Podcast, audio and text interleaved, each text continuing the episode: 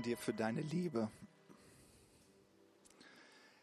Danken dir dafür, dass du den Weg bereitet hast, dass wir unserem himmlischen Papa begegnen dürfen. Und es tut so gut, dieser Moment mit dir. Ein Ort, wo wir auftanken können, gestärkt werden, erfrischt. Danke, Jesus. Danke, Jesus. Danke, Jesus. Und Jesus, so wie sich die Berge vor deinem Angesicht verneigen, so dürfen all unsere Probleme, all unsere Herausforderungen, sie dürfen sich vor dir neigen. Hm. Und all das dürfen wir in deiner Gegenwart erleben, in der Begegnung mit dir. Danke, Jesus. Amen. Wow. Gut, oder? Ihr dürft ruhig schwärmen, ist erlaubt.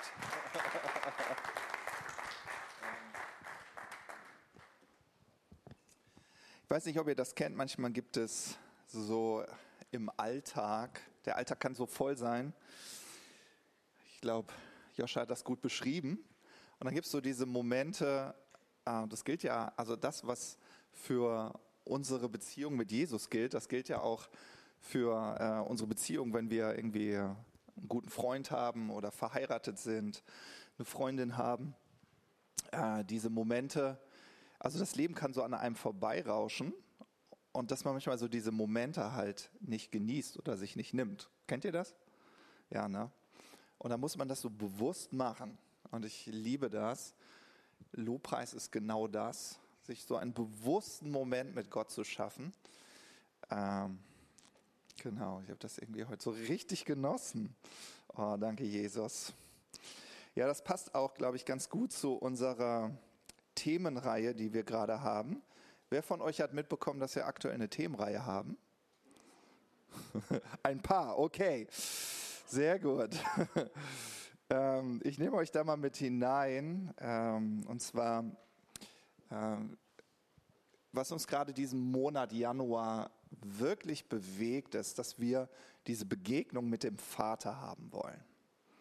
Ja, diese Begegnung mit dem Vater verändert alles. Das ist genau dieser eine Moment, darüber werde ich heute auch predigen, äh, was so ein Moment in Gottes Gegenwart, in dieser Begegnung mit dem Vater äh, verändern kann.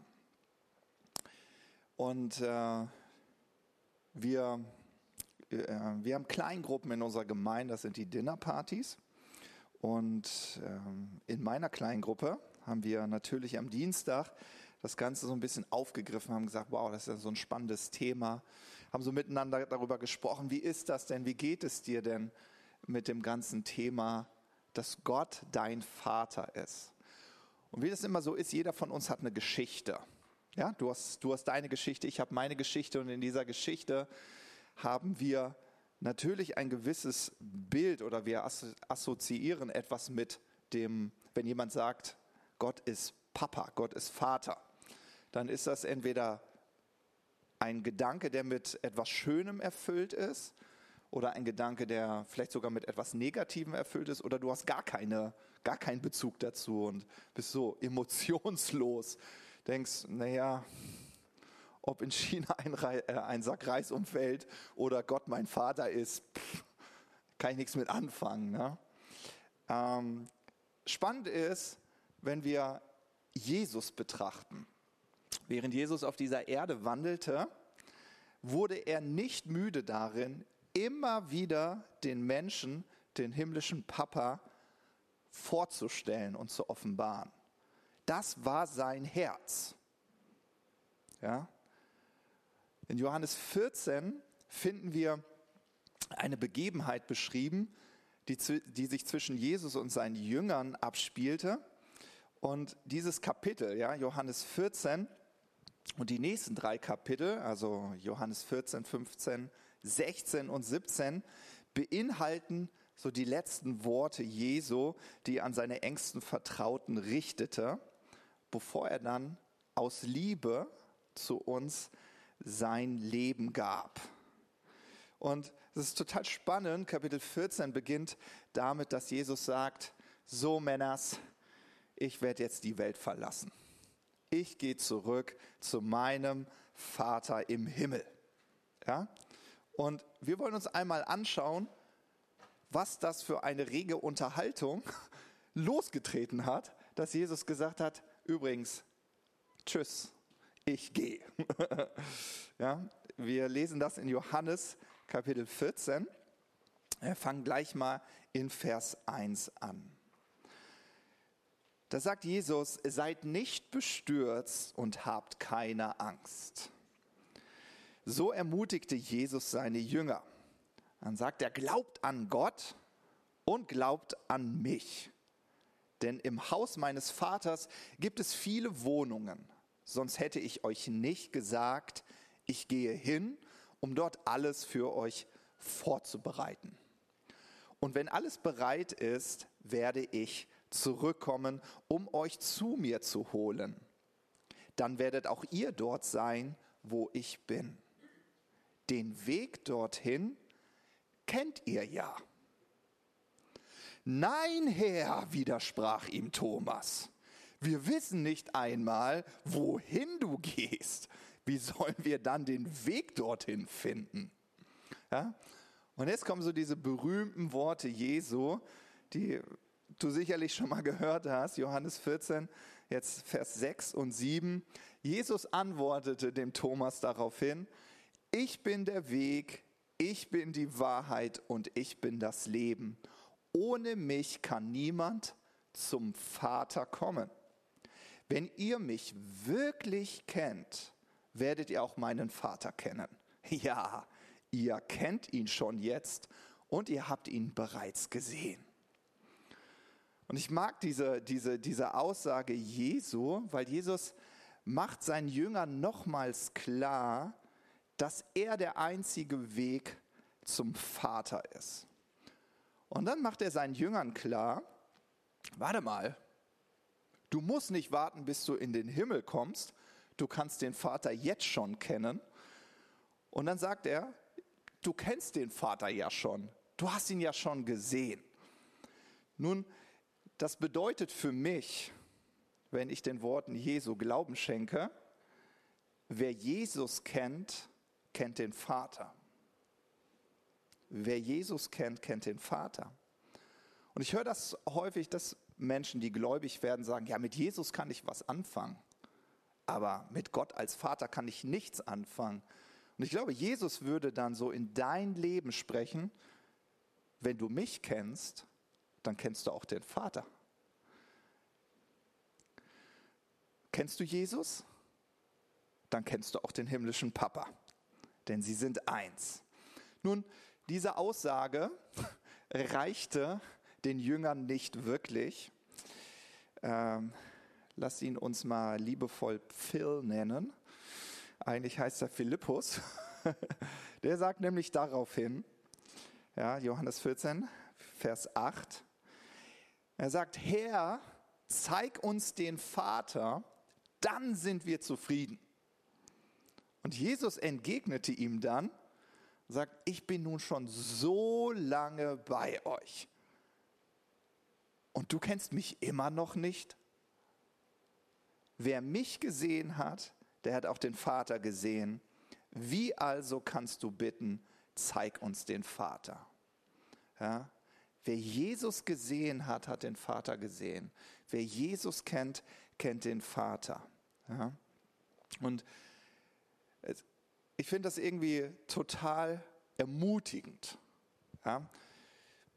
Egal wo du stehst in Bezug auf deine Gottesbeziehung, ob du Gott schon als Papa so für dich umarmen kannst, das so nehmen kannst, Jesus ermutigt dich und sagt, wenn du mich siehst, dann siehst du auch den Papa. Ja? Nun, ich habe mir so überlegt, stellt euch vor, ich hätte so eine Truppe um mich gesammelt drei Jahre lang den ganzen Tag mit ihnen verbracht. Weil das einzige Ziel, was ich will, ist, dass sie den Vater sehen. Drei Jahre lang. Und jetzt weiß ich, die drei Jahre sind rum, morgen sterbe ich. Ich weiß nicht, wie Jesus sich in dem Moment gefühlt hat. Versetzt euch da mal hinein in diese Lage. Drei Jahre lang will er seinen Jüngern den Vater zeigen. Und jetzt sagen sie, nee, wir haben den Vater noch nie gesehen. Und Jesus so, what? Drei Jahre lang zeige ich euch den Vater und ihr sagt, ich habe ihn nicht gesehen. Und irgendwie, ich kann das so ein bisschen nachvollziehen. Also so, äh, das, manchmal kennt ihr doch auch, man ist mit Menschen unterwegs und man denkt so, ich habe es dir tausendmal erklärt. Tausendmal. Und das hat immer noch nicht Klick gemacht. So, ne? Und so muss sich Jesus irgendwie gefühlt haben. Und genau, und deswegen nimmt Jesus dann das zum Anlass, noch einmal über den Vater zu sprechen, kurz vor seinem Tod. Und ich habe eine kleine Denkaufgabe für euch, oder es ist eigentlich mehr raten, aber vielleicht habt ihr ein gutes Gespür. Was denkt ihr, wie häufig kommt das Wort Vater in den vier Kapiteln vor? Also Johannes 14, Johannes 15, Johannes 16 und Johannes 17. Die vier Kapitel, die die letzte, die letzte Botschaft Jesu an die Jünger ist. Wie häufig? dürft mal hier Schätzung abgeben. Siebenmal, sagt Marvin. 124. 700. Also ich gebe euch mal einen Tipp, vielleicht hilft euch das. Das Wort Vater kommt im Neuen Testament, glaube ich, 200 Mal vor. Okay? Ich glaube, wenn ich mich nicht irre. 100? 30? 70, 40. Okay, ich löse es auf. Circa 50 Mal kommt das Wort Vater in diesen vier Kapiteln vor. Also wenn du dich fragst, was ist die Hauptbotschaft von Jesus in Johannes 14, Johannes 15, Johannes 16 und Johannes 17, dann ist es, dass Jesus denkt, okay, last try, ich werde es nochmal versuchen meinen engsten Vertrauten, mit denen ich drei Jahre unterwegs war, denen ich unbedingt den Vater zeigen wollte, ihn nochmal zu verklickern. Wer ist der Vater? Was macht den Vater aus? Ja, also wenn du mal sagst, oh, ich würde gerne, ich glaube, ich muss da nochmal so neu eintauchen, dann nimm dir mal die vier Kapitel vor. Ja, Deine, deine, Arbeitswoche hat fünf Tage. Am Montag arbeitest du einmal die Predigt nochmal nach. Am Dienstag nimmst du Johannes 14 vor am Mittwoch Johannes 15, kann man sich schön einteilen. Ja, und äh, genau, und dort offenbart Jesus den Vater. So wichtig war ihm das. Nun, ich werde jetzt nicht auf die, äh, auf die äh, Kapitel eingehen, aber das ist das Herz Jesu. Jesus möchte, Jesus möchte, dass du den Vater siehst und ihn kennenlernst. Und er sagt, wenn du mich siehst, wenn du mich kennst, dann siehst du auch den Vater. Und du kennst den Vater. Ja, also wenn dich irgendeine Eigenschaft bei Jesus anspricht und sagst, boah, echt, Jesus ist so voller Hingabe, dann ist der Vater genauso voller Hingabe. Wenn dich bei Jesus inspiriert, dass er so viel Erbarmen hat, ja, was wird der Vater haben? So viel Erbarmen. Ja. In der Vorbereitung für diesen Gottesdienst äh, fiel mir die Geschichte von Jakob ein. Ich weiß nicht, ob ihr die Geschichte von Jakob kennt. Ich fasse sie einmal kurz zusammen. Jakob ist einer dieser großen Helden des Alten Testaments. Im ersten Buch Mose lesen wir von ihm. Wusstet ihr, dass er jahrelang eine tiefe Vaterwunde in seinem Herzen trug? Wie sehr hatte er sich doch die Anerkennung und die Gunst seines Vaters gewünscht. Aber die Bibel macht das klar, dass sein Vater Isaak eigentlich nur Augen für seinen älteren Bruder hatte, Esau. Ah, Esau war ein stattlicher Mann, von oben bis unten behaart, ein Jägersmann. Oh, das war Jakob nicht. Wahrscheinlich war er so ein Schönling, Muttersöhnchen. Naja, und dementsprechend hatte er diese Vaterwunde in seinem Herzen. Und durch eine List seiner Mutter Rebekka war es Jakob gelungen, den Segen des Vaters zu empfangen. Das ist eine Geschichte für sich. Und dann wissen wir, dass das, äh, dass das nur möglich war, weil sein Vater Isaak im Alter erblindet war und er diese Täuschung seines Sohnes Jakobs nicht entlarven konnte. Und dann denkt man doch, Ende gut, alles gut, lieber Jakob. Jetzt hast du endlich den Segen. Du hast doch all das, was du dir je gewünscht hast, aber mitnichten. Und wieso sage ich mitnichten? Ich glaube, Jakob fühlte sich nicht als Gesegneter, trotz dass er diesen Segnungsmoment mit seines Vaters hatte. Warum? Weil er wusste, dass das basiert alles nur auf eine Täuschung. Mein Vater Isaak, der wollte eigentlich Esau segnen und er hat gedacht, dass ich Esau bin. Also war das nicht dieser kostbare, schöne Moment zwischen einem Sohn und einem Vater, sondern es war ja alles auf Täuschung. Und wieso sage ich, dass er sich nicht als Gesegneter gefühlt hat? Ganz einfach, weil wir Jahre später, viele, viele Jahre später, Jahrzehnte später in eine Gegebenheit äh, hineingenommen werden, wo Jakob mit Gott ringt. Ja, und die schauen wir uns mal an. 1. Mose Kapitel 32, äh, ab Vers 27b. Und da sagt Jakob, ich lasse dich nicht eher los, bis du mich gesegnet hast. Ja? Also da ist dieser Wunsch von Jakob immer noch, ich brauche diese Begegnung mit dem Vater. Ich will ein Gesegneter sein. Warte mal, hattest du nicht den Moment mit deinem Vater, mit deinem irdischen Vater? Ja, nee, irgendwie, oh, ich trage diese Wunde in meinem Herzen. Ja? Und jetzt kommt dieser Moment, diese Begegnung mit Gott. Wie kostbar. Und Gott fragt ihn, wie heißt du? Wie heißt du? Und dann heißt es, als Jakob seinen Namen nannte, sagte der Mann, von jetzt an sollst du nicht mehr Jakob heißen. Du hast schon mit Gott und mit Menschen gekämpft und immer gesiegt. Darum heißt du von jetzt an Israel, Gotteskämpfer. Und dann fragt Jakob, ja schön, dass wir jetzt meinen Namen geklärt haben und du, du mich einfach anders nennen möchtest. Jakob, vielleicht weißt du dass die Namensbedeutung von Jakob ist Betrüger, Täuscher. Spannend, ne? Das hat er irgendwie diese, diese Identität, diesen Glauben, diese Sicht über sich hat er jahrelang mit sich getragen. Aber in dieser Begegnung mit seinem himmlischen Papa, jetzt dort, wo er Gott begegnet, merkt er auf einmal, Gott will seinen Namen ändern, Gott will seine Sichtweise ändern, sagt, nein, du bist nicht der Getäuschte, du bist nicht der, der diese Vaterwunde in seinem Herzen tragen muss. Nein, ich nenne dich Israel, ich nenne dich Gotteskämpfer. Du hast es überwunden, du hast doch gesiegt.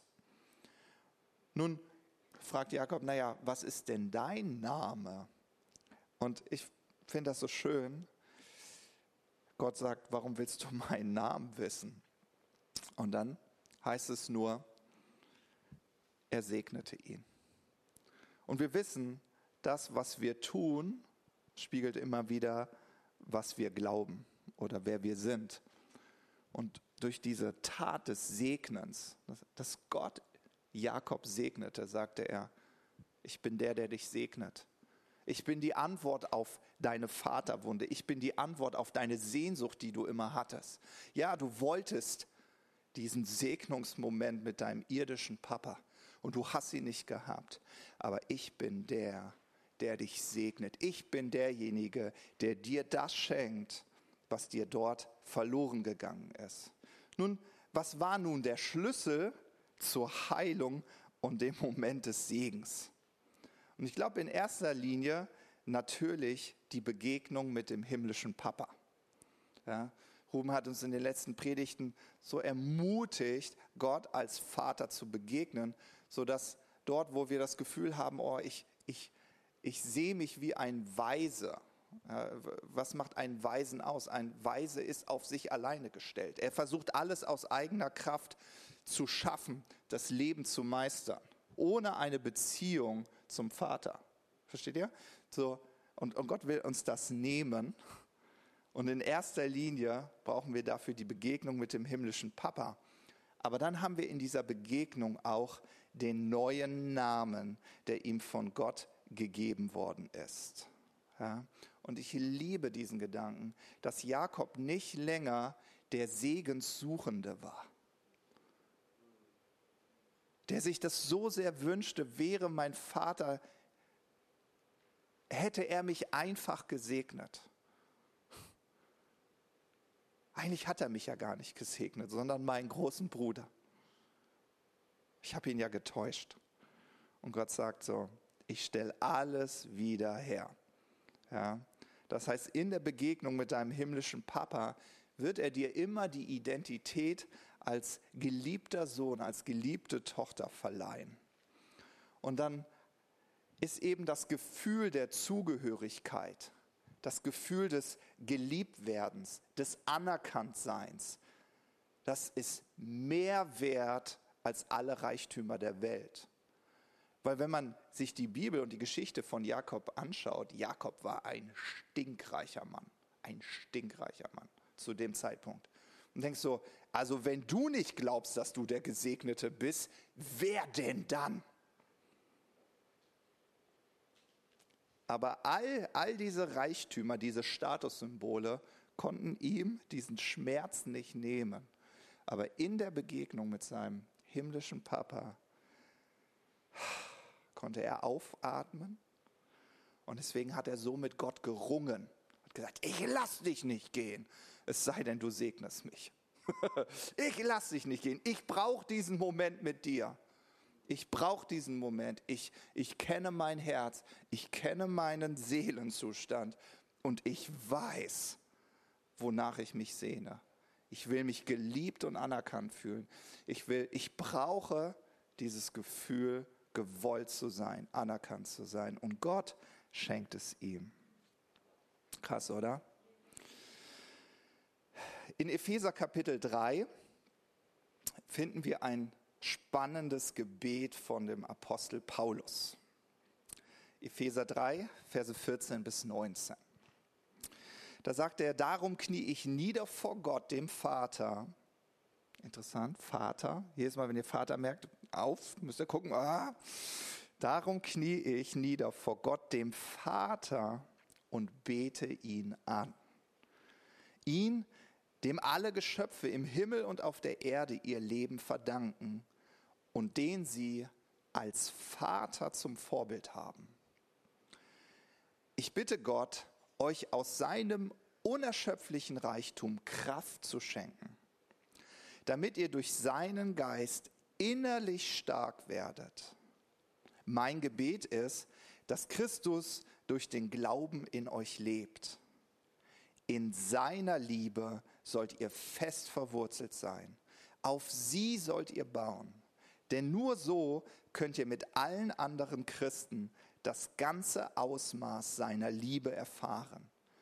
Ja, ich bete, dass ihr diese Liebe immer tiefer versteht, die wir doch mit unserem Verstand niemals ganz fassen können. Dann werdet ihr auch immer mehr mit dem ganzen Reichtum des Lebens erfüllt sein, der bei Gott zu finden ist. Und ich finde, diese Verse drücken das irgendwie aus. Auf der Suche nach Liebe, auf der Suche nach dem Gefühl, anerkannt zu sein, dazu zu gehören, weist auch Paulus uns den Weg zu Gott, unserem himmlischen Papa.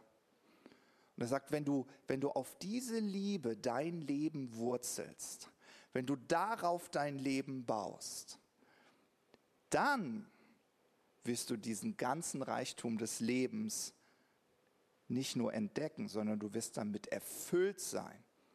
Und diesen kannst du nur bei Gott finden. Kein Statussymbol wird dir diese Liebe, diese Anerkennung schenken. Und das ist, glaube ich, so die Sehnsucht von deinem Papa im Himmel. Er will dir begegnen. Er will dir diesen Moment schenken, den Jakob mit ihm hatte. Und manchmal in solchen Momenten fließen Tränen. Ja, danach habe ich das Gefühl, dass man auf einmal richtig lachen kann, irgendwie, weil man merkt, boah, ich bin in meiner Seele berührt worden. Und das tut gut. Das tut gut. Es gibt eine Geschichte, wenn ich so über das Thema Vaterschaft nachdenke, das so ein bisschen meine persönliche Geschichte beschreibt. Ähm, also in dem Sinne, wie ich Vaterschaft erlebt habe, aber auch wie ich manchmal Vaterschaft lebe, obwohl ich sie so nicht leben will. Und ähm, genau, wir haben natürlich Leute hier unter uns sitzen, die schon Papa und Mama sind. Wir haben andere sitzen, die es noch werden wollen. Oder manche, die sagen, gut, dass rum ist. ich weiß es nicht. War nur so ein Joke am Rande. Und äh, genau, und ich möchte euch die Geschichte einmal vorlesen. Vielleicht kennt ihr die schon, die heißt Vater vergisst. Äh, die ist schon pff, wahrscheinlich vor 50, 60 Jahren geschrieben worden. Ähm, genau deswegen werden einige der Bilder, die dort beschrieben worden sind, äh, glaube ich, denen, die schon ein bisschen älteren Semesters sind, sagen, ah ja, das klingt irgendwie aus, wie aus meiner Kindheit. Denn ich habe nicht mit Murmeln gespielt. ja, okay. Ich lese euch die mal vor, ihr lasst die mal auf euch wirken. Und die beginnt mit, eigentlich ist, das, ist es ein Monolog. Der Vater spricht zu seinem Sohn. Hör zu, mein Sohn, ich spreche zu dir, während du schläfst. Die kleine Faust unter der Wange geballt, die blonden Löckchen auf der feuchten Stirn verklebt. Ich habe mich ganz allein in dein Zimmer geschlichen. Vor ein paar Minuten, während ich in der Bibliothek über meiner Zeitung saß, erfasste mich eine Woge von Gewissensbissen. Reumütig stehe ich nun an deinem Bett. Ich musste daran denken, dass ich böse mit dir war, mein Sohn. Ich habe dich ausgescholten, während du dich anzogst, weil du mit dem Lappen nur eben über das Gesicht gefahren bist. Ich stellte dich zur Rede, weil deine Schuhe schmutzig waren. Ich machte meinem Ärger Luft, weil du deine Sachen auf den Boden fallen ließest. Auch beim Frühstück fand ich manches auszusetzen. Du verschüttest den Inhalt deiner Tasse, du schlangst das Essen herunter, du stütztest die Ellenbogen auf den Tisch, du strichst die Butter zu dick aufs Brot. Als du zu deinen Spielsachen gingst und ich mich auf den Weg zur Arbeit machte, da hast du dich umgedreht, gewinkt und mir zugerufen. Auf Wiedersehen, Daddy. Doch ich runzelte die Stirn und gab zur Antwort, halte dich gerade und mach keinen solchen Buckel. Am späten Nachmittag ging es von neuem los. Als ich die Straße heraufkam, sah ich, wie du auf dem Boden knietest und mit Murmeln spieltest.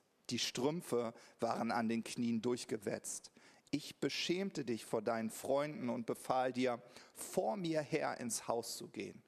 Strümpfe sind teuer. Wenn du sie selber kaufen müsstest, wüsstest du mehr Sorge dazu tragen. Das, mein Sohn, warf dir dein Vater vor. Weißt du noch, später, als ich in meiner Zeitung las, da kamst du in die Bibliothek. Schüchtern, in deinen Augen eine Spur von Traurigkeit. Als ich über den Rand der Zeitung blickte, ungeduldig, weil ich nicht gestört sein wollte, da bliebst du in der Tür stehen. Was willst du? schnauzte ich dich an.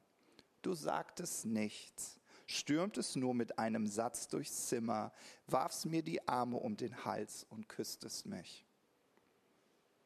Und deine kleinen Arme drückten mich mit einer Zuneigung, die Gott selber in dein Herz gepflanzt hat und die trotz aller Vernachlässigung immer weiter blühte. Plötzlich warst du weg. Ich hörte dich die Treppe hinauftrappeln. Kurz nachdem du weggegangen warst, mein Sohn, glitt mir die Zeitung aus den Händen und eine grauenhafte Angst erfasste mich. Was war aus mir geworden? Vorwürfe und Tadel ohne Ende. Damit vergalt ich dir, dass du ein Kind warst. Nicht, dass ich dich nicht liebe. Ich habe nur zu viel von dir erwartet und dich nach meinem Maßstab meiner eigenen Jahre beurteilt, als ob du schon erwachsen wärst. Dabei ist doch so manches bei dir gut und schön und echt gewesen. Dein kleines Herz war groß wie der erwachsene Tag über den Hügeln. Äh, erwachende, sorry. Das zeigt sich in deinem plötzlichen Entschluss, auf mich zuzustürmen und mir einen gute Nachtkuss zu geben. Das ist das Wichtigste, mein Sohn. Alles andere zählt nicht. Ich bin der Dunkelheit an dein Bett geschlichen und habe mich beschämt daneben hingekniet. Das ist ein schwaches Bekenntnis. Ich weiß. Du würdest nicht verstehen, was ich meine, wenn ich dir das bei Tageslicht erzählen würde.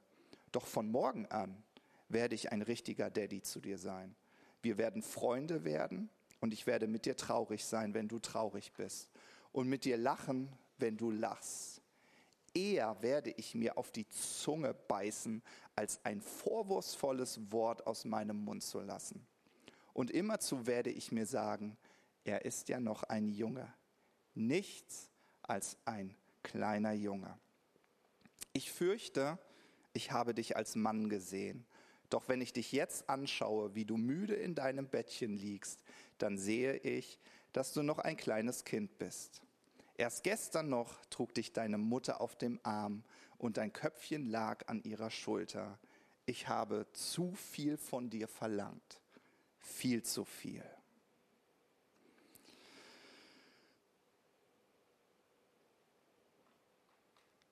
Wir alle haben das Privileg, Vaterschaft in irgendeiner Form zu erleben, erlebt zu haben oder zu leben. Und ich glaube, dass wir alle irgendwo unsere Wunden davon getragen haben. Das mögen große sein, kleine sein, spielt gar keine Rolle. Was wir aber alle brauchen, ist die Begegnung mit unserem himmlischen Papa. Weil er all das heilt und wiederherstellt. Amen. Und es tut so gut, weil es irgendwie anstrengend ist, mit so einer Vaterwunde umherzulaufen. Es ist einfach nur anstrengend für dich und ja, für all die, die mit dir in Berührung kommen. Nachdem Jakob diese Begegnung mit Gott hatte, war er ein wirklich verwandelter Mensch.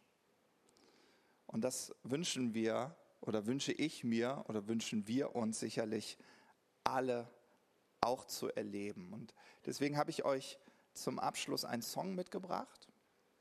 Äh, der Titel heißt Zuhause, ist von Yada Worship. Ähm, und ich möchte dich ermutigen, dass du diesen Moment einmal so für dich nimmst.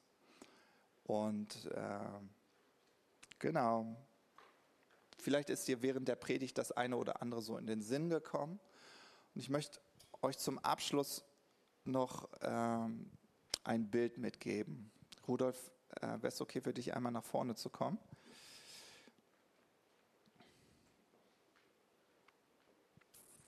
Guck mal, du darfst dich, Rudolf, du siehst aus wie ein Papa. Bist auch einer, ne? wenn man so eine Wunde in seinem Herzen trägt, dann ist das so, dass man diese unausgesprochene Erwartung oder dass die Seele noch diese unausgesprochene Erwartung hat, stell das wieder her. Papa, schenk mir diesen Moment. Ja? Und man erwartet das vielleicht von seinem irdischen Papa, der kann sogar schon gestorben sein. Und dieses Erwarten ist wie schuldig sprechen. Und das ist so, als würde ich meinen irdischen Papa sozusagen so meine Seele sagt so, gib mir, schenk mir diesen Moment, schenk mir diesen Moment. Und dann ist da der himmlische Papa und denkt so, oh, ich will dir diesen Moment schenken, den du nie hattest. Ich stelle alles wieder her. Ich meine, ich bin der perfekte Vater. Und deine Seele sagt so, nee, ich, ich will es von ihm. Aber in dem Moment, wo wir vergeben, wo wir loslassen, dann ist der Moment, wo diese Begegnung mit dem himmlischen Papa stattfinden kann. Und deswegen glaube ich, brauchen wir manchmal so diese Haltung von Jakob, die gesagt hat, ich lass dich nicht gehen, Gott, bis du mich segnest. Ich will von dir diesen Moment. Ich danke dir, Rudolf. Ja. Deswegen während wir den Song hören, vielleicht ist es wichtig für dich, so einen Moment für dich zu schaffen, wo du einfach dich entscheidest, also ich vergebe, ich lasse los und ich wende mich meinem himmlischen Papa zu. Und selbst wenn es mir schwerfällt, irgendwie ein Bild für ihn in meinem Herzen zu haben, weil die Vaterschaft, die ich erlebt habe, nicht schön war, dann sagt Jesus immer noch, wenn du mich kennst, kennst du den Vater. Wenn du mich sehen kannst, kannst du den Vater sehen. Ja. Jesus, wir danken dir dafür, dass du jetzt hier bist und dass du uns diese Begegnung mit dem Vater schenkst. Und wir wollen wirklich so unser Herz öffnen, Schmerz loslassen und uns dir, unserem himmlischen Papa, zuwenden. Amen.